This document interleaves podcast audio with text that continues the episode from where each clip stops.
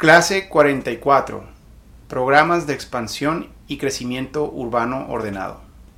Procurar amplio campo para el crecimiento horizontal y vertical y fomentar la competitividad inmobiliaria para reducir el costo de la vivienda.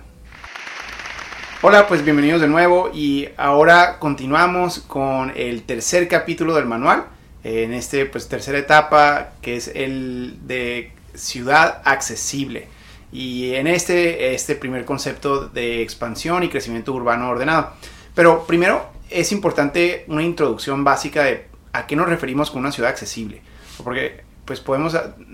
usar o analizar esa palabra desde muchas perspectivas. Pero la que le vamos a dar en este curso, en estos diplomados, eh, es una muy específica. Entonces, el, si ya hablamos en, en eh, pues, cursos previos o clases previas sobre una ciudad startup o amigable con el emprendimiento para fomentar mayores inversiones, mejores oportunidades laborales, mejores costos de vida, eh, a través de la competencia en todo tipo de productos del sector privado sobre todo. En el segundo hablamos de la ciudad móvil y de toda una nueva filosofía para poder hacer una ciudad mucho más disfrutable en nuestros desplazamientos, que desperdicien menos energía, menos tiempo, menos costo eh, en, nuestros recorridos diarios. Eh, y mucho de ello pues era esa ciudad más compacta, caminable, sustituyendo el automóvil individual por, por el de eh, la caminabilidad sobre todo. pero también el transporte colectivo. Bueno, en este tema de ciudad accesible, si se fijan, va a tener mucho, muchos puntos de coincidencia con el de movilidad, porque para poder acceder a una ciudad, pues en teoría eh, esta filosofía de ciudades compactas y caminables es parte de una ciudad accesible. Y lo mismo con una ciudad eh, accesible para poder encontrar servicios de, calidad, eh, pues tiene mucho que ver con el primer capítulo de Ciudad Startup. Pero por eso nos vamos a enfocar en dos vertientes muy específicas durante este, estos próximos clases. Primero, acceso, cuando nos referimos a una ciudad accesible, nos vamos a referir al acceso a espacios públicos de calidad. Entonces, el recuperar esa filosofía de diseñar eh, espacios públicos eh, que pueden ser parques, áreas verdes, eh, zonas de valor ambiental, todo tipo de destinos de, que no, no nomás son para la recreación, sino son de paisajismo, de, de cultura, de convivencia social, de gran cantidad de riqueza y de características que vamos a estar hablando mucho para el tema del diseño de espacios públicos de calidad. Entonces es, primero, el poder recuperar una perspectiva de una ciudad de espacios públicos de calidad eh, y poder llevarle estos o incorporarlos alrededor de la ciudad a una jerarquía de espacios públicos que le dé acceso a todas las comunidades a tener estos grandes espacios públicos a una distancia cercana de sus propias viviendas. Entonces, esa es la primera filosofía. El segundo, en ese tema de ciudad accesible, es el, el de todas las políticas y herramientas que tenemos a nuestra disposición para poder generar servicios públicos de mejor calidad. Entonces, una es las áreas físicas de espacios públicos eh, de manera accesible para toda la ciudad. El segundo son los servicios básicos, servicios urbanos, eh, que podamos tener mucha mejor calidad y mucha mejor cobertura eh, de, todo tipo de servicios y públicos o privados o ambos en algunas ocasiones. Pero la idea es poder darle a todas las familias y a todas las comunidades una cobertura adecuada eh, y competitiva en muchos casos para, para eh, seleccionar de una gran cantidad de opciones de servicios como, pues sí, de, de agua, primero que nada, eh, de drenaje, de seguridad, de recolección de basura, entre otros servicios urbanos que por lo general eh, nuestras autoridades tienen que formar una gran parte de esa gestión. Pero en este caso vamos a empezar con el de la vivienda. Porque si bien la vivienda va a tender a ser una, eh, el, servicio posiblemente más importante en las finanzas de las familias, por eso ya tuvimos una clase sobre el tema de la competitividad inmobiliaria, eh, bueno, de nuevo aquí el poder generar todas las políticas que se conjuntan en, el acceso a la vivienda eh, pues analizadas desde esa perspectiva. Y digo que se juntan porque pues en la medida que tenemos una vivienda con agua, con drenaje, con luz, eh, pues vamos a poder brindar ese servicio de, vivienda y, es donde las familias van a poder juzgar o sufrir o disfrutar eh, si existen servicios de calidad en una ciudad. Entonces a eso nos referimos con ciudad accesible, a acceso a espacios públicos de calidad que vale la pena comentar es posiblemente el fracaso más grande de la planeación y del desarrollo de las ciudades en los últimos 30, 40 años. Es el gran fracaso de, una cobertura adecuada de espacios públicos de calidad. Eh, esa completamente fracasamos. Y el segundo, en ese concepto de acceso a servicios públicos eh, o a servicios básicos, eh, públicos o privados, pues va, vamos a encontrar que tenemos una gran riqueza de herramientas que nos van a ayudar a lograrlo. Y hoy vamos a platicar sobre esta primera herramienta, que es eh, esos programas de expansión y crecimiento urbano ordenado. ¿A qué nos referimos y qué tiene que ver esto con, una ciudad accesible? Eh, bueno, lo primero que tenemos que entender, eh, y justo tenemos todo un curso sobre esto que muchos de ustedes tomaron como introducción, el curso de reforma urbana, analiza a gran detalle lo que hoy vamos a resumir, pero lo vamos a vincular a este modelo de ciudad accesible del que estamos hablando. Eh, y es a este concepto de la planeación anticipada de, la ciudad, eh, tanto para la expansión ordenada como para la densificación eh, dentro de la ciudad. Y ese es un tema fundamental, porque existe hoy en, la literatura, en, la academia, en, en, la industria de la planeación, un gran debate ideológico que como estuvimos apostándole a este modelo de dispersión artificial,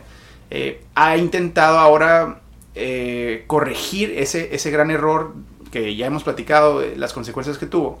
Pero al tratar de corregirlo, se está cayendo en una tentación nueva, que es la de la contención artificial de las ciudades. Entonces por eso vemos ahora un mundo de, em, políticas y de eh, literatura alrededor de políticas de contención. Eh, en unos países tenemos los polígonos de contención, donde los gobiernos ya no permiten o ya no eh, autorizan todo tipo de créditos o subsidios fuera de cierto polígono alrededor de las ciudades. En otras vemos a ciudades construyendo eh, corredores verdes que rodeen a la ciudad y que delimiten el punto dentro del cual se puede construir, prohibiendo todo tipo de desarrollo hacia las afueras. En fin, eh, existen una gran cantidad de, cosas que están haciendo eh, especialistas en el tema que hemos visto ahora ya con suficiente evidencia de las pasadas décadas de este tipo de experimentos que han resultado en un problema gigante. Dentro de lo positivo que se puede rescatar para una ciudad más móvil, más compacta y todo eso, el gran problema que esto ha generado es que dispara el costo de la vivienda. Entonces hace una ciudad mucho menos accesible, hace a la ciudad más cara, hace que solamente a los ricos les alcance eh, vivir en esa ciudad y desafortunadamente a los pobres los expulsa a otras ciudades o lo que ocurre más comúnmente en Latinoamérica es que genera una gran, gran, gran demanda para de, de una oferta de vivienda ilegal. Entonces genera invasiones, genera asentamientos informales. Entonces empezamos a obligar a que todas esas familias a las que no les alcanza a vivir en, un departamento, en el centro de la ciudad, donde los costos pueden ser prohibitivos porque la demanda es muy alta, eh, o porque los costos de construcción en, verticalidad tienden a ser un poco más altos. Bueno, a todas esas familias que pues quisieran pero no les alcanza a vivir ahí, eh, el resultado es que terminan instalándose en barrancas eh, o en terrenos invadidos que pueden ser públicos o privados, y entonces generamos una dispersión, porque de nuevo, esto regresa a dispersar a la ciudad, pero ahora en una completa ilegalidad. Entonces esto eh, es el peor de todos los escenarios, porque entonces ahora tenemos una dispersión, igual que lo hubiéramos tenido, pero la tenemos sin servicios básicos, sin espacios públicos, sin vialidades, sin todos estos elementos que nos van a permitir eh, ayudar a que evolucione de una manera positiva eh, la ciudad en un futuro. Y ese es el peor de todos los escenarios. Entonces, un costo de vivienda formal altísimo eh, causado por esas políticas eh, y un incremento en la ilegalidad causando muchos mayores costos eh, para resolver ese problema en un futuro y también para las familias que pues terminan pagando dos o tres veces por un terreno, pero como no tienen escrituras, eh, pues nunca van a poder hacerlo parte de su patrimonio o van a durar muchísimo tiempo atorados eh, en un lugar sin, sin seguridad jurídica. Y eso sin contar los riesgos naturales y ambientales que eso representa por la contaminación de asentamientos en lugares indebidos, pero también por las inundaciones, los deslaves, los terremotos, todo este tipo de cosas que, ya no se van a poder ni regular eh, al, ser un mercado negro, con, con toda la improvisación que eso implica en el desarrollo. Bueno, entonces, ¿qué estamos planteando? Estamos planteando una alternativa, una alternativa de poder impulsar las políticas que garanticen el balance óptimo entre minimizar lo máximo posible el costo de la vivienda y de los servicios básicos que, van incluidos en la vivienda, eh, que, lo minimice al máximo posible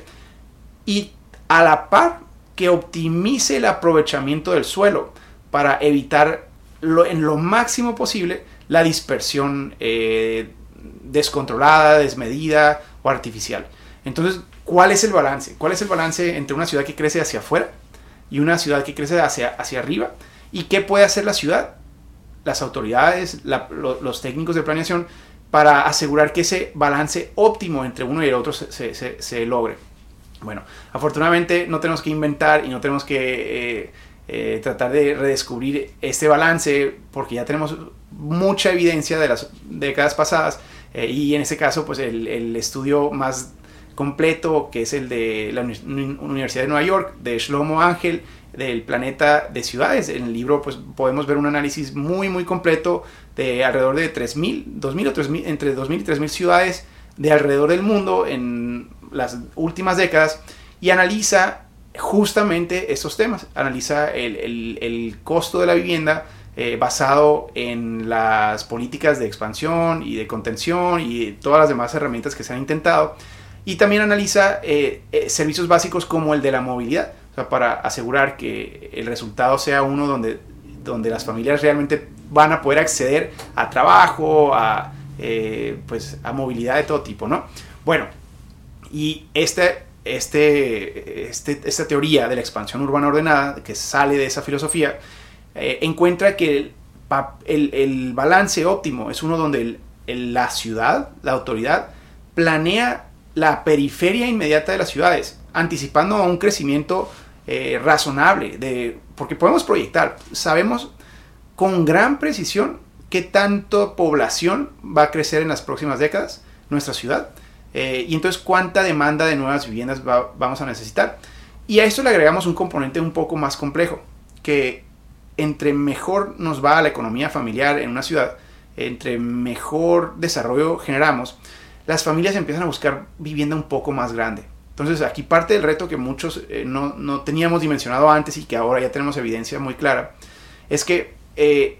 la ciudad en las próximas décadas, aunque nuestro crecimiento poblacional sea muy bajo, la cantidad de terreno que vamos a necesitar es mayor, es, va, a crecer. Y entonces por eso tenemos que preparar suficiente campo para que ese crecimiento eh, poblacional se dé de una manera ordenada y razonable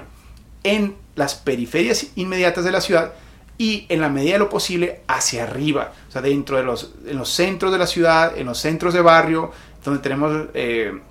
los mejores equipamientos, la mejor infraestructura, poder liberar eh, lo máximo posible eh, aprovechamiento del aire también para que la ciudad crezca de manera compacta. Entonces, estas dos políticas, el de diseñar eh, y preparar el crecimiento de las zonas periféricas inmediatas para previendo más o menos 20 a 30 años de crecimiento, que es cuando, ya dijimos en el curso, que es cuando más o menos el, el, el crecimiento poblacional va a empezar a, balancearse en el mundo y que el crecimiento de las ciudades eh, posiblemente empiece a reducir. Pero aún así, considerando que las personas van a necesitar más espacio porque van a tener más dinero para comprar viviendas más, grandes, eh, tenemos que preparar con mucha generosidad ese espacio de crecimiento en las periferias. Y eso significa diseñar las, las vialidades, una retícula de vialidades eh, bien estructurada, coherente, no, no, no improvisada desarrollo por desarrollo o desarrollador por desarrollador, sino diseñada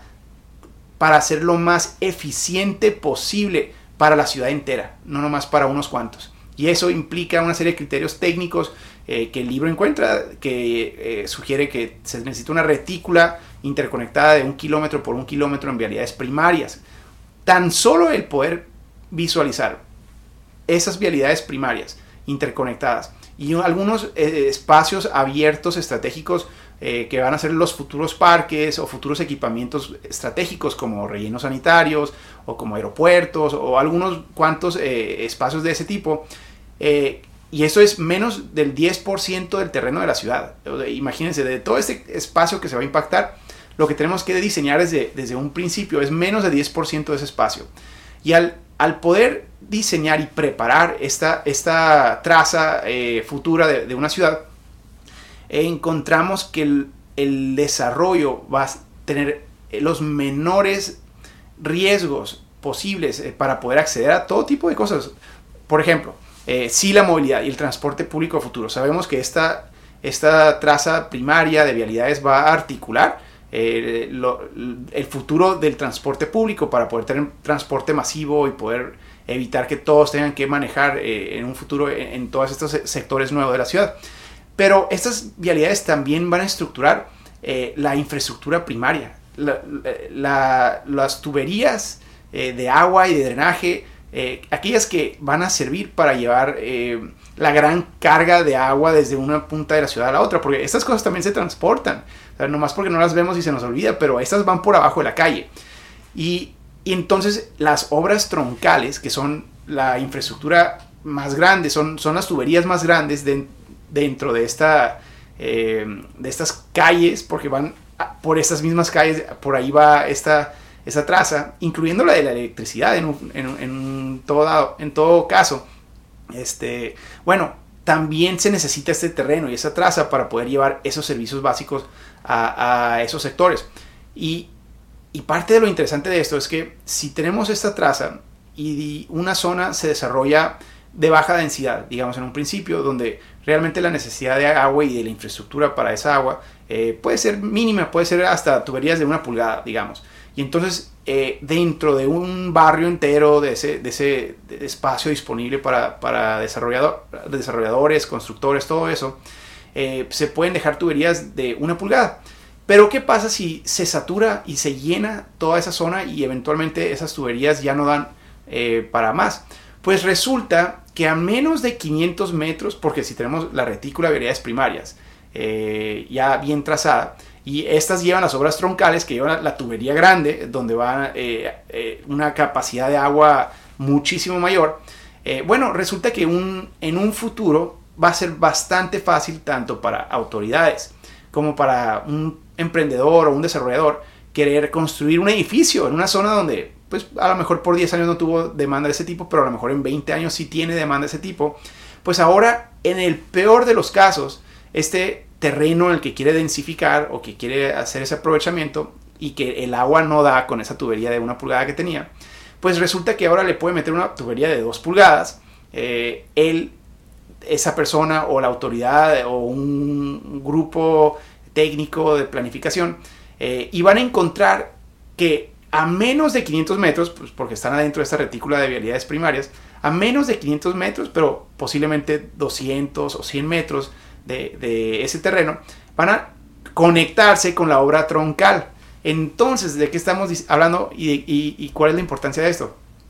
Es que esto va a facilitar muchísimo más la evolución de la ciudad también. Y esto a mediano y a largo plazo es lo que hacen eh, el acceso a vivienda lo más accesible posible porque vamos a poder facilitar gran cantidad de evolución y de inversiones en la ciudad entera. Y eso, al final del día, es lo que va a generar vivienda de bajo costo. Eh, a diferencia de lo que tenemos ahora, porque hoy si alguien quiere densificar, alguien quiere construir un edificio de cuatro pisos en una zona donde no hay suficiente infraestructura de agua o, la cobertura de agua ya se está quedando corta, eh, pues realmente no hay una solución sencilla. No, no, puede, no, las autoridades se ven sin la posibilidad de autorizar ese tipo de desarrollos que son necesarios porque hay una demanda altísima de vivienda, pero pues no encuentran las herramientas financieras para que se arregle el problema de agua o se arregle el problema de transporte o se arregle todos esos problemas que hubieran quedado resueltos con una retícula bien pensada desde un principio de vialidades primarias y de infraestructura troncal. Esa es la importancia de la planeación en las zonas de expansión eh, y, esto va en contra de lo que se enseña todavía hoy en, muchos programas eh, de, planificación urbana, donde hay tal resistencia a la, expansión que la ciudad decide eh, no planear y tratar de contener y después se ve obligada a entrar a corregir el mal desarrollo del mercado negro o de la corrupción que en ocasiones también autoriza desarrollos legales pero, pero sin una planificación eh, porque pues no se había, no se había eh, permitido en esa filosofía anterior esa planificación de las periferias eh, con tiempo. Bueno, ese es el concepto de, la de, los programas de expansión y crecimiento urbano, ordenado. Dentro de ello, lo que se tiene que hacer es, uno, la traza de, las vialidades y de los espacios abiertos estratégicos que van a, darle coherencia a todo este futuro de 20 30 años de la ciudad en las zonas periféricas. Eh, la que sigue es una política legal y administrativa efectiva para la adquisición de derechos de vía. Es decir, probablemente ni siquiera tengamos que construir toda esta infraestructura, las calles, el pavimento, las tuberías. Lo único que se tiene que hacer por ahora es adquirir esos espacios para asegurarlos, para protegerlos, para que queden ya en dado caso que se dé el desarrollo, que queden ya protegidos eh, legalmente para lo único que se pueden usar, que es esta expansión urbana ordenada, estas vialidades, estos espacios públicos. Eh, entonces, eso es el número dos. Número tres, que es una recomendación de, también de Solly Angel que nos encanta y hemos visto que se ha implementado en, Colombia,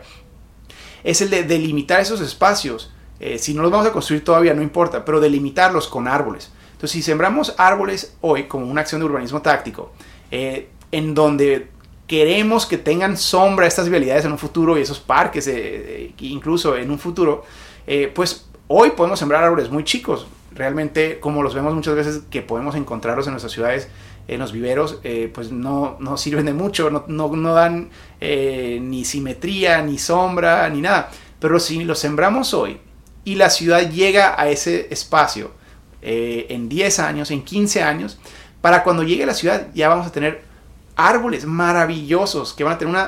una, una, calidad de servicio urbanístico y ambiental eh, muy positivo. Eh, ya van a ser árboles urbanos y eso pues nos, nos va preparando el futuro de una ciudad. Pero también esto garantiza que nadie va a cometer un error, porque entonces ahora toda la ciudad sabemos por dónde va una vialidad principal y es muy obvio para alguien que quiere emprender o desarrollar en un terreno que ya estaba delimitado que no van a poder mover un poquito su cerco eh, o querer ganarle un poco de terreno distorsionando toda esta traza maravillosa, eh, que es lo que pasa muchas veces, que, que, porque no tenemos la capacidad de estar supervisando todo, pues se van recorriendo cercos, se van recorriendo terrenos y terminamos con eh, vialidades recortadas o sin continuidad. Entonces eso nos permite evitar eso también. Pero por último yo diría, bueno, ahí le agrego una cosa más. Eh, es importante para este programa de expansión urbana ordenada eh, revisar nuestros ordenamientos y nuestras normas para que en la mayor parte de la ciudad ya construida liberemos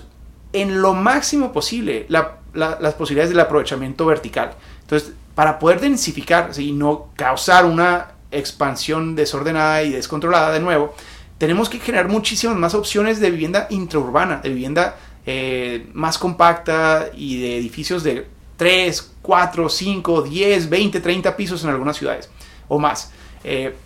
y eso pues no lo estamos permitiendo por nuestra normatividad actualmente. Tenemos que permitirlo. Y por eso esta finalmente va acompañada de una herramienta necesaria, que es las herramientas financieras para que esa adecuación eh, de infraestructura que va a ser necesaria, donde dijimos que ya no existían esas tuberías de, de dos pulgadas, pero que sin ellas no se va a poder densificar un sector entero. Eh, bueno, ¿con qué dinero hacemos eso? ¿Cómo aseguramos que todos los que empiecen a construir dentro de la ciudad aporten a una bolsa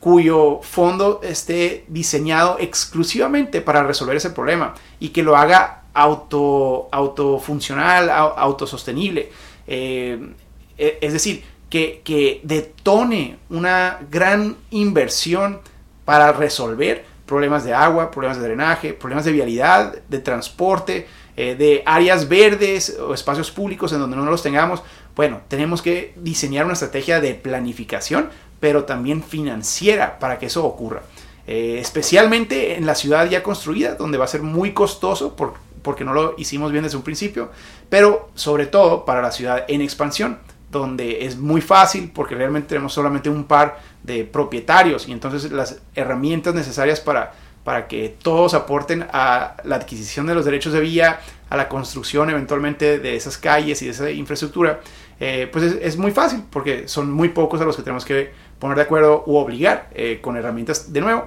eh, financieras y legales, fideicomisos de suelo, fondos de suelo